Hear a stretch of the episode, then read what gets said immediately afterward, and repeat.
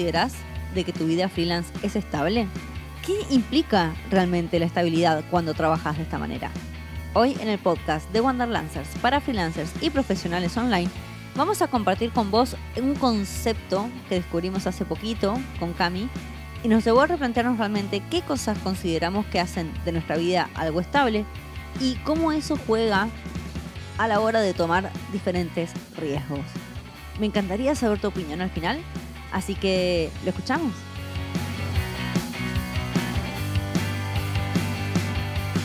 Cuando hablamos de estabilidad freelance, lo primero que se tiende a pensar es en la parte económica.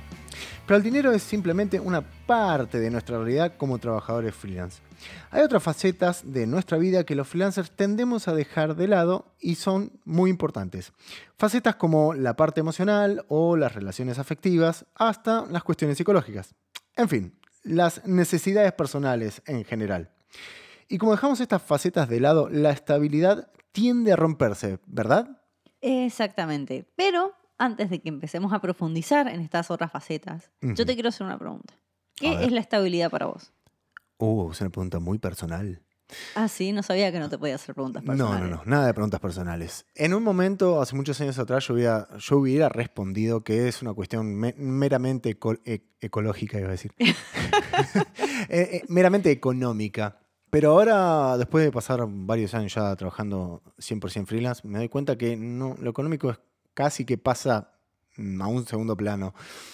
Porque muchas cuestiones tienen que ver con la parte afectiva y emocional. Por lo menos para mí. Me parece que es igual lo de la estabilidad, me parece que cada uno lo tiene como. Es como muy personal. Sí, estoy de acuerdo que es personal. Para mí la estabilidad eh, es algo que es predecible. Ajá. O sea, yo evalúo la estabilidad en mi vida según las cosas que puedo predecir. Ajá. Eh, irónicamente, el tema de la plata no es uno de ellos. También, tal vez, voy a hacer esta, este paréntesis o esta aclaración, porque nosotros dos venimos de lados muy diferentes. Vos trabajaste muchísimos años en relación de dependencia. Sí, así es. Y como ya sabes, yo solamente tuve ocho meses como mi trabajo más largo en relación de dependencia. No es trabajar.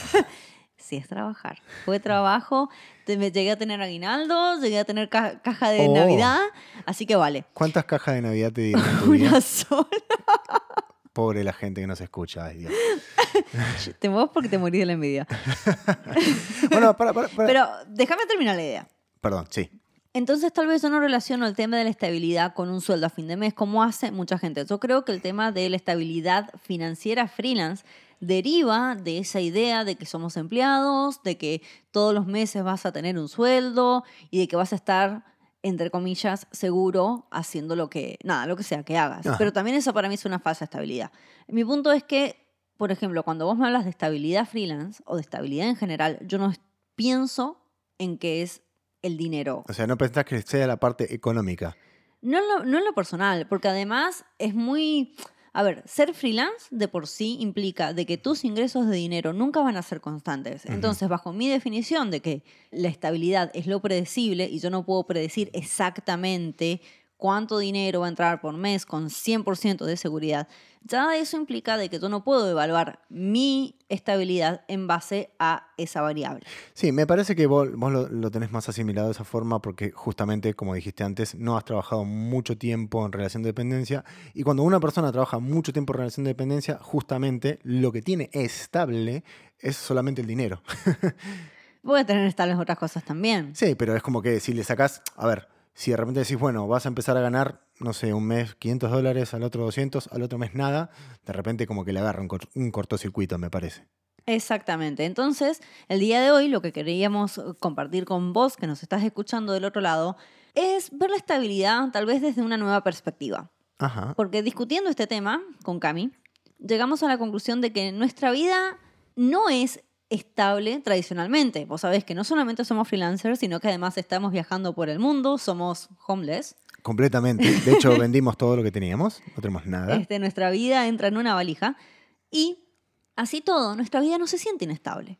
Y cuando nos pusimos a hablar sobre por qué, por qué algo que es tan poco tradicional a nosotros nos hace sentir muy cómodos y vemos en comparación a personas que sí tienen todo aquello que es tradicionalmente estable, ellos se sienten mal nos empezamos a dar cuenta de que cuando hablas de estabilidad, en realidad hablas de la estabilidad en tu vida en general. Y investigando un poquito sobre esto, nos encontramos con un concepto que era muy interesante, que es el trípode de la estabilidad. Oh, explícame más. Explícame más. Básicamente, este concepto implica que vos en tu vida tenés tres patas, tres anclas, que sí o sí tienen que estar estables, son muy personales. Eh, ahora vamos a hablar un poquito de las que tiene cada uno de Son nosotros. tres o más, ¿eh? Tres o más, pero que si esas cosas están estables, eso te da el lujo de tomarte riesgos en otros aspectos de tu vida. Como por ejemplo. Y por ejemplo, a ver, no sé, ¿me estás preguntando por las mías? No, tiré un ejemplo al aire. Ahora vamos a un, entrar en lo, ejemplo, un ejemplo al aire. ahora vamos a entrar en lo Ok, personal. bárbaro, vamos a ir con un ejemplo cualquiera. Si yo pensara en tres cosas que para mí yo las necesito sí o sí que sean estables, por darte un ejemplo que me mataste, con un ejemplo, porque me pienso en las mías. Bueno, yo te voy a tirar un ejemplo entonces. A ver, tirame vos el ejemplo. Vamos a poner un ejemplo mm, de que una persona gana por lo menos 5 mil dólares, ¿no? Para vivir bien. Yo creo que con 5 mil dólares vivís bastante bien. Es relativo, Depe- pero ponele. depende de dónde, sí. Y por ejemplo, no tiene ningún problema eh, económico con nada porque gana bastante bien y tiene mm, sus relaciones amorosas en, en- en- en- en orden, en papeleo y en orden bien y tiene una buena relación con sus amigos, su familia y con lo que sea, pero quiere arriesgar en algo que nunca, nunca hizo. Por ejemplo, no sé, deportes extremos. Entonces sabe que tiene dinero, sabe que la familia lo va a apoyar, sabe que los amigos lo van a apoyar. Entonces puede arriesgarse en esa cuestión, por ejemplo, de hacer, no sé, mm, kitesurf. No, no es extremo. no, no es extremo, pero no importa. Vos me entendés. eh, Como, que, como, como el tipo rico que va y dice, che, voy a hacer kitesurf. Y todo el mundo dice, dale, Carlos, no jodas. Si a mí me gusta, porque está bueno, no sé qué, bueno, tenés plata, haz lo que quieras. Dale, está bueno, qué sé yo. Entonces, por eso, por eso es un ejemplo tonto, pero sirve para un poco graficar esta cuestión de que si tenés ciertas cuestiones cubiertas, vos podés arriesgarte en otras cosas. Claramente esto fue un ejemplo eh, de, de- de las preferencias que tiene esa persona en particular. Sí, pero yo no sé por qué empezaste con la- las de una persona en particular. ¿Por qué no contás las tuyas? Dije una persona en particular porque son, no dijimos que eran personales, cada cuestión. Por eso, ¿por qué no decís las tuyas? Voy a, bueno, ya que me increpás de esta forma, voy a- voy a proceder a contar las mías. Yo creo que tengo tres. No, Menos mal porque estamos hablando de un trípode. no, no, porque antes dijimos que eran tres o más. Ok, tres o más. Y yo tengo tres. Vos creo que tenés más. Yo con tres estoy, soy una persona sencilla. Ok. La primera, la primera creo que son las relaciones afectivas. O sea, vos, mi novia, la familia y mis amigos. Yo creo que eso es una gran parte, un gran apoyo en mi vida. Que, por ejemplo, ahora que estamos de viaje, todos me dicen, eh, te extrañamos, ¿dónde está? ¿Cuándo vuelven? ¿Qué hacen? Y te mandan mensajes todos los días, o hablas con tu hermano, con tu hermana, con tu viejo, o con el, o con el que sea. Y te sentís apoyado, mal que mal, digamos, emocionalmente desde la distancia, porque en este momento estamos en Alemania. Otra pata importante para mí son los hobbies. Yo tengo dos hobbies en particular que son la ilustración, me encanta dibujar y hacer chistes, es una de las formas en las que yo me comunico, y viajar, que es algo que estamos haciendo ahora, me encanta conocer lugares nuevos, tener aventuras, mm, hacer cosas, voy a llamarle extremas, pero no son tan extremas como... No hacemos kitesurf. Claro, no hacemos kitesurf. y el tercero es la comida. La comida. ¿Ah, sí? Sí, la comida. La comida es una. En realidad debería ir en la pata de relación amorosa, pero bueno. Me, te- me encanta, me encanta que lo tengas tan asumido. Yo siempre hago el chiste de que yo a mí nunca lo voy a encontrar con una mujer, sino que lo voy a encontrar con un pedazo de pollo al Roquefort en la Oiga, cama. no digas eso. ¿Por qué? Porque. No soy tan desagradable. No soy un gordo desagradable. ¿Por qué decís eso a la gente? No, no, no. Pero convengamos de que, de que la comida te puede. Sí, a mí la comida me puede. Lamentablemente no tengo forma de escapar de eso. De hecho, si tengo hambre me convierto en un ser muy, muy irascible. Y nada, no, no me puedes hablar cuando tengo hambre. Yo creo que vos, o alguno, no, no vos, Soledad, vos, el que estás escuchando, o la que está escuchando, debe ser un poquito así. Sí, yo voy a encontrar adeptos a mi causa. Vos lo que pasa es que no te querés sentir mal de que la comida sea uno de los pilares de tu, de tu trípode Para- de estabilidad. Para mí, viajar y la gastronomía son, están estrechamente ligados y son súper eh, una cuestión que a, a mí me arman una cuestión emocional que de, de estabilidad. O sea, ni- fíjate que ni siquiera dije el dinero, porque el dinero para mí es como, sí, el dinero va y viene, qué sé yo, lo puedes conseguir. Pero hay cuestiones que no me puedo dar el lujo de sacar. Porque si de repente me decís, bueno, ya fue dieta, ocho meses de arroz. Te voy a sacar, pero corriendo. Ahora me decís, bueno, vas a ganar el mínimo disponible, pero vas a estar bien. Bueno, sí, dale, gano el mínimo disponible y ya está, no me importa.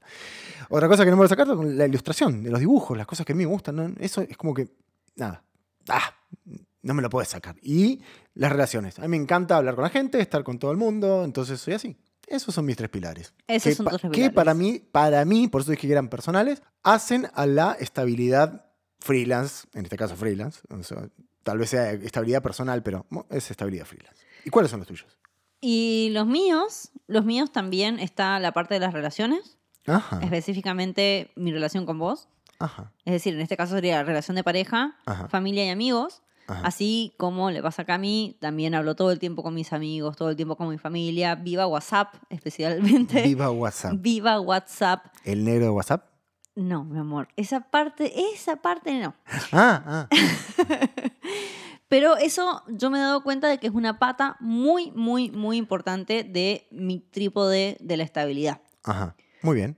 Otra también podría llegar a ser el tema de los viajes. A mí me gusta mucho viajar, me gusta mucho conocer las cosas y yo necesito estar en ese movimiento de manera no constante, pero sí seguida. Y hacer kitesurf.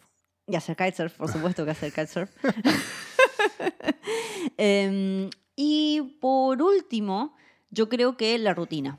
Es otra, irónicamente, te hace soy una soy- workaholic. Soy, s- más allá que una workaholic, que lo soy. Sos una No, es la rutina, porque trabajo alcohólica. un trabajo alcohólica. Más no es solamente una cuestión relacionada al trabajo, sino que yo me siento muy cómoda teniendo una rutina en el caos que vivimos todos los días. Ajá.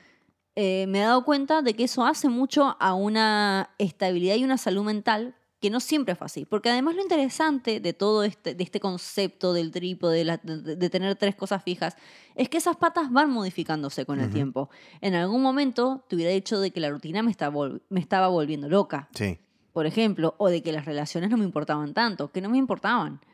Entonces, uno va variando y tiene que estar siendo consciente de cuáles son las cosas, o sea, de qué papel toma cada uno de estas patas en la vida de cada uno. Claro. ¿sí? Dicho eso, yo a vos te invito a que te preguntes cuáles son estos tres pilares en tu vida. Tres o más. Tres o más, mínimo tres. ¿Por qué? Porque se necesitan los tres para que haya un equilibrio. Ajá. ¿sí? ¿Por qué?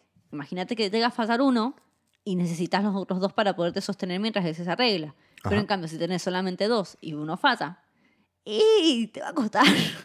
Va a estar- va a estar un poco más complicado.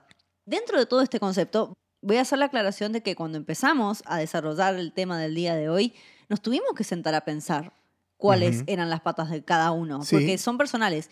Y nos dimos cuenta de que, de que es algo que la gente casi que ni se lo pregunta. Porque para mí da por hecho de que la estabilidad es económica siempre. Está bien, Siempre. bueno. Para mí va por ese lado, ¿eh? Ojo. Puede ser, puede ser. Como acabo de decir, yo te invito a que lo pienses y que después vayas a wanderlancers.com con A, Wanderlancers con A, No con barra blog, busques el blog post de este episodio y me lo dejes ahí en un comentario. Que me cuentes realmente cuáles son las tres cosas que vos sentís ¿O consideras? o consideras que son totalmente necesarias en tu vida porque si no te vuelves loco o loca. Sí, me gusta. Me, me- me gusta ese pequeño ejercicio. Que nos comenten cuáles son las ramas que ustedes consideran que se necesitan para tener una estabilidad freelance mínima. Sí, a mí ese es un buen ejercicio. Y además, ¿por qué? Porque si vos de repente empezás a hacer una int- introspección en tu vida, pasa esto porque nosotros lo vemos, lo hemos vivido también en carne propia. Sí. Como la estabilidad freelance siempre se relaciona mucho con el tema de la plata. Los freelancers tienden a dejar de lado, ser muy negligentes con otros aspectos. Ni siquiera son conscientes de que en realidad estos aspectos son tan importantes como el tema del dinero. Sí. Entonces, se enfocan solamente en ese tema, en decir, yo quiero tener un ingreso estable, estable, estable, plata, plata, plata, y se olvidan de este otro tipo Sí, de o cosas. trabajan 16 horas por día. Claro, que- entonces terminás cayendo en círculos muy viciosos que no son sanos y que no te ayudan, como esto que, que acabas de decir, trabajar 15 horas por día, solamente vivir eh, este, nada, con arrocito a fin de mes porque no te alcanza, no te alcanza para, para nada, de que te sentís culpable si gastas plata, de que empezás a aceptar trabajos malos, porque estás tratando de convertir algo que es naturalmente inestable siendo freelance Ujú. en algo que va a ser seguro, es decir, en algo que va a ser predecible. Esto significa que nunca vas a poder llegar a tener una estabilidad económica como freelancer? No, para nada. Simplemente significa de que te lo tenés que plantear de dónde viene esa estabilidad. Ujú. Si vos solamente estás haciendo de que tu estabilidad económica dependa de la cantidad de clientes que conseguís al mes, Ujú. y ahí se complica un poco. Pero en cambio, si tu estabilidad económica en realidad está mucho más relacionada a tu manejo del dinero en el corto y en el largo plazo, y ahí cambia un poco. No es lo mismo estar viviendo de pago de mes a mes o de proyecto a proyecto que decir, genial, yo tengo un fondo de emergencias, además tengo un fondo de gastos, o ya sé exactamente cuánta plata necesito, sé exactamente cuánta plata gasto por mes, ya sé cuánto me va a salir a hacer A, B y C, que los quiero hacer. Entonces, empieza a cambiar, ¿sí? La cuestión de la estabilidad, es decir, de hacer las cosas predecibles, es tratar de adueñarse de alguna forma de todas las variables que hacen a ese tema en particular. Lo mismo con las otras patas. Si vos en este ejercicio descubrís de que para vos es muy, muy, muy importante hacer ejercicio físico, Hacelo. por ejemplo, pero te das cuenta de que en vez de hacer eso, estás todos los días sentado enfrente de la computadora, nunca te moves, nunca nada, y tal vez tengas que empezar a incluir eso en tu rutina. Te tendrás que levantar más temprano, eh, tendrás que hacer una pausa obligada, algo que en realidad te ayude a estabilizar esa pata que para vos es importante. Sí, agregar o estabilizar esa pata que te estabilice todo en general. Exactamente. También porque es importante. Pero esto que dijo Cami hace un ratito, cuando uno tiene las patas esenciales estables, está en posición de tomar riesgos en los otros aspectos de su vida. A mí, por lo general, me gusta tomar riesgos en la parte de los negocios. Me divierte. Ah, mira. Me gusta. Yo no, yo no sé si estoy tan arriesgado, ¿eh? Bueno, es que son diferentes cosas. A mí sí, yo no tengo problema en tomar riesgos. No, es que esto, esto es súper personal. A mí me parece que cuando consigo la estabilidad entre las tres cosas que a mí me gustan, me siento bien. Me tiendo a sentirme bien y no arriesgo. Eso es, soy yo, ¿eh? Hay otras personas que les gusta dar el riesgo y dicen, bueno, hacemos a- kitesurf. y va- van de una. Pero yo en general no, no sé, no sé si arriesgo, ¿eh? Mm, Estoy pensando ahora. Mm, ¿Viste? Esto, esto es más que podcast de psicoanálisis. No, no, este es, hoy, el podcast de hoy es completamente libre. De hecho, más allá de este tridente interesante que hemos encontrado, era simplemente para contar un poco cómo lo manejamos nosotros, porque nos pareció súper interesante compartirlo con ustedes. Mm, yo creo que sí. Yo sí le meto el riesgo. Le meto el riesgo en inversiones, le meto el riesgo en negocios, cuando tengo metas, porque siempre está esta, esta, esta cuestión de estabilidad, porque mis tres patas están relativamente estables. Es cierto que son cosas dinámicas, es cierto que a veces hay idas y vueltas, pero están estables. Yo puedo confiar, por ejemplo, en mi relación con Camilo. Yo puedo confiar en que la rutina está siempre y cuando yo la quiera seguir. Ay, qué tierna. Ay, qué tierna. ¿Por la rutina o por lo tuyo? Por todo. Puedo confiar en que las cosas van a ir medianamente donde yo quiera que vayan. Entonces, por eso me puedo arriesgar en dejar de tomar clientes si no quiero tomarlos, en saber de dónde va a volver a ingresar el dinero si es que lo necesito. O sea, los que nos vienen escuchando hace rato saben cómo es mi negocio, que es BrandMap, Ujú. saben que más o menos funciona como una canilla que se abre y que se cierra cuando yo lo necesito. Lanzamiento. Eh, eh, lanzamientos, lo que sea, pero me doy cuenta, de, por ejemplo, de que esa no es una pata que a mí me hace feliz. Entonces, no es algo a lo que yo realmente esté buscando la estabilidad y en- incluso en este momento, con todo lo que estamos haciendo en Academia Wanderlancers, estoy buscando cambiarlo. Pero eso es arriesgado, eso conlleva un riesgo grande. Sí, de hecho, todo lo que hicimos para implementar la academia fue uf, salir de nuestra zona de confort, trabajar horas súper extras, aprender cosas nuevas. Hubo que aprender un montón de cosas nuevas. Más vale, pero vos pensás de que si no nos sintiéramos estables cada uno en su propio trípode, ¿lo podríamos haber hecho? No, para nada. Yo creo que el estrés hubiera sido men- insoportable. menos con esto de estar, de estar viajando, estar buscando mm, pasajes, estar buscando alojamiento. Todo eso es muy estresante. La gente piensa que viajar es estar en la playa divirtiéndose. No, nada que ver. Cuando vos estás viajando todo el tiempo, hay un montón de cuestiones que tenés que estar haciendo que son súper estresantes. Y si no hubiéramos estado firmes en todas estas cuestiones, que son personales, por supuesto, no hubiéramos podido llevar adelante esto. Bueno, también hay otras cosas que son tradicionalmente, eh, no tradicionalmente, también hay otras cosas que son más comunes, otras patas que son comunes, como por ejemplo la vivienda, que en nuestro caso obviamente no es, eh, no forma parte de nuestra estabilidad, No, para nada. pero la vivienda es una. Ajá. ¿A vos te gusta donde vivís? ¿Estás cómodo donde vivís? ¿Le das la atención que merece tu casa? Ah, bueno, esa, hay una parte que sí, hablando del tema de los cambios del trípode, que lo, lo estábamos hablando recién en off, que entre todo este viaje, Cami y yo nos hemos dado cuenta de que tener una oficina va a convertirse, cuando nos asentemos, en parte de nuestro trípode estable. Por supuesto. Va a de, de ser un trípode, va a ser un cuádrupe. Un cuadro. No, es verdad, sí, sí, sí. Sí, porque para nosotros el hogar es una cuestión muy importante, porque de hecho, Pero de hecho, más que eso, yo creo que es el espacio de trabajo. eh, el espacio de trabajo, ¿verdad? El espacio de trabajo. Porque, ¿qué pasa? Nosotros nos pasamos trabajando, ¿cuánto tiempo? Un montón de tiempo. Sí, mucho pero tiempo. haciendo nuestra actividad en el mismo lugar casi todos los días. En el mismo lugar.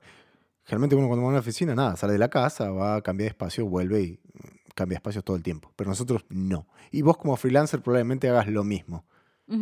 Entonces, por ejemplo, eso nos damos cuenta de que es algo que en el futuro le vamos a dar más atención. Ujú. Pero la casa es algo que mucha gente considera estable. Hay, es por alguna razón que nosotros conocemos gente que nos dice, ustedes están locos de estar viajando. Sí. Y hay otra gente que dice, me encantaría hacer lo que ustedes hacen. Me gustaría tener el valor. A nosotros, yo he escuchado muchas veces que nos dicen, eh, leído, escuchado por distintos medios, que nos dicen, me gustaría tener el valor que ustedes tienen de hacer lo que hicieron. Y nada, es, simplemente lo hicimos porque también hemos tenido la, la- la estabilidad en ese momento de decir, eh, bueno, vamos a hacer esto porque estamos seguros de, de que no va a haber problema. Claro, o porque nos sentíamos cómodos. No creo que es tanto una cuestión de valor, de, de coraje, sino de esto de pensar, de, de poner en la balanza qué cosas nos importaban y qué cosas no. Porque, por ejemplo, a nosotros nos importaba salir de viaje. Claro. No nos importaba comprar una casa. No, decía lo de valor porque la gente lo, lo menciona de esa forma, como que tenés que tener mucho valor para hacer eso. Y yo creo que tenés que tener cierto valor, de- pero nada, me parece que como estábamos seguros en las cosas que nosotros queríamos, podíamos eh, enfrentar esa, esa empresa, emprendimiento de viajar mient- mientras estamos freelanceando alrededor del mundo. Otra cuestión que yo creo que es tradicional es el tema, lo dijimos recién, lo del ejercicio. Ah, el ejercicio es muy importante. Evidentemente ese no es mi, mi pata de trípode, pero, pero eso es algo que también muchos consideran que sí.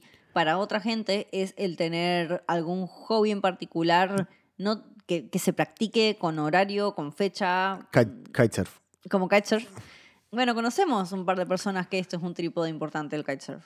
Una pata importante del Claro, trípode. sí, eso. Sí. Ah, bien, muy bien. O ir a escalar, Me- me- esas cosas. Me alegra que me entiendas, mi amor. Muy bien. Bueno, pero me gusta porque eh, eh, es- este, este, este método es como que te pone, te da ciertas situaciones, te da ciertos espacios donde vos podés, nada, poner o sacar cosas que a vos te interesan para sentirte bien. Porque, nada, lo que sucede es esto de que siempre lo agarramos del lado económico y vamos a volver sobre eso, machacar sobre eso porque es lo que la gente dice, entre muchas comillas, que tiene que ser la estabilidad. Y no, y no consideramos que sea eso, simplemente. Igual, eh, si hay interés, pero necesitamos que vos, que nos estás escuchando, nos lo hagas saber. Podemos hablar algo relacionado a la estabilidad financiera siendo freelancers. Ajá. Tal vez de una parte más práctica, incluso como nosotros tenemos una estabilidad financiera siendo freelancers. Sí. Pero si te interesa escuchar eso, ya sabes, déjanos un comentario, déjanos un comentario en, el, en el- en nuestro sitio web, mándanos un mail, déjalo en el grupo de freelancers y profesionales online. Sí, necesitamos saber qué es lo que te gusta. Dicho eso, repito mi invitación a que evalúes cuáles son las tres patas más importantes de tu vida. Y podés hacerlo en base a estas preguntas. Primero, ¿te imaginas sin eso? Camino se imagina su vida sin comida. Yo sin comida te mato, Ok. te mato. ¿Te imaginas A besos, eso? pero te mato. ¿Cómo se ve tu vida si eso no está? Si vos ves que está algo inestable, ¿cómo se vería tu vida con esa pata llena, estable, valga la redundancia? O sea, si para vos es una parte importante tu casa, ¿cómo se vería tu vida con el lugar ideal para vos? ¿Y qué estarías, obviamente, haciendo para lograrlo?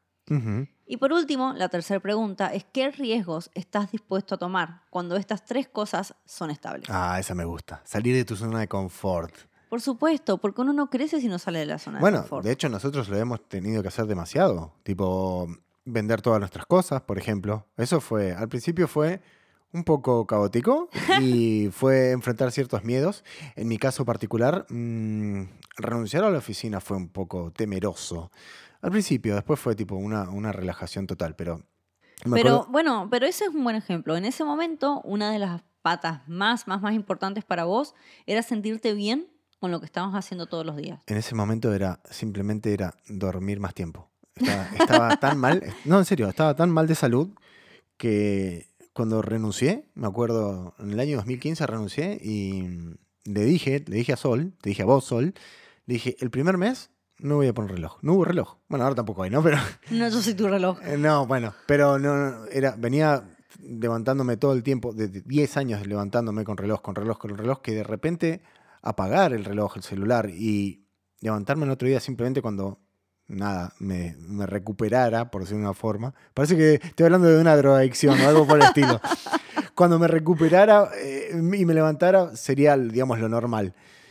Y fue terrible porque me levantaba siempre a las 12 del mediodía. Necesitaba dormir, me acuerdo que estaba muy cansado, estaba muy cansado. Claro, bueno, pero mi Venía punto es que cansado. en ese momento vos hiciste una, una evaluación de donde estabas parado, te diste cuenta que no te gustaba y lo cambiaste. Sí. Por más de que los cambios son dolorosos. No sé si son dolorosos, pero dolorosos en el sentido de que te obligan a ponerte en una posición de que no siempre es cómoda. a ver, si vos querés avanzar, muy probablemente no sea cómodo. Muy probablemente. Porque los cambios no suceden dentro de la zona de confort. Suceden completamente afuera. Exactamente. Pero bueno, Parece una frase de Facebook. ¿Por vos qué? sos una frase ¿Por, qué? Soy la, men- soy la mentira. No, mamá, me mintieron toda mi vida. Este, con eso vamos a ir cortando y vamos a hacer un episodio, me parece que es cortito este, pero el concepto está bueno. No, está bien, está bien porque esto es algo que eh, está muy machacado en la mente de la gente y, y salir de eso, mm, nada, es como que presentarle un nuevo panorama a las personas y que, y que lo dejen pensando, porque si lo, si lo extendemos, me parece que es demasiado. al- al- Ponele, pero hoy ha sido cortito y al punto, así que, repito, nos puedes dejar tus comentarios en wonderlancers.com con A No me pongan O, por favor, Con que me A. pongo loco. en el grupo de freelancers y profesionales online en Facebook y, bueno, en nuestra cuenta de Instagram también o en YouTube. Nuestra cuenta de Instagram es instagram.com barra TheWonderlancers. Con T-H-E. Con T-H-E. T-H-E. No me pongan Wanderlances con O. y lo voy a repetir. Bueno, creo que no hay mucho más para decir. Eh, estaría bueno que reflexiones sobre esto y que nos dejes tu opinión o tu forma de ver las cosas en el post. Muchísimas gracias por escucharnos y nos vemos la semana que viene. Hasta luego.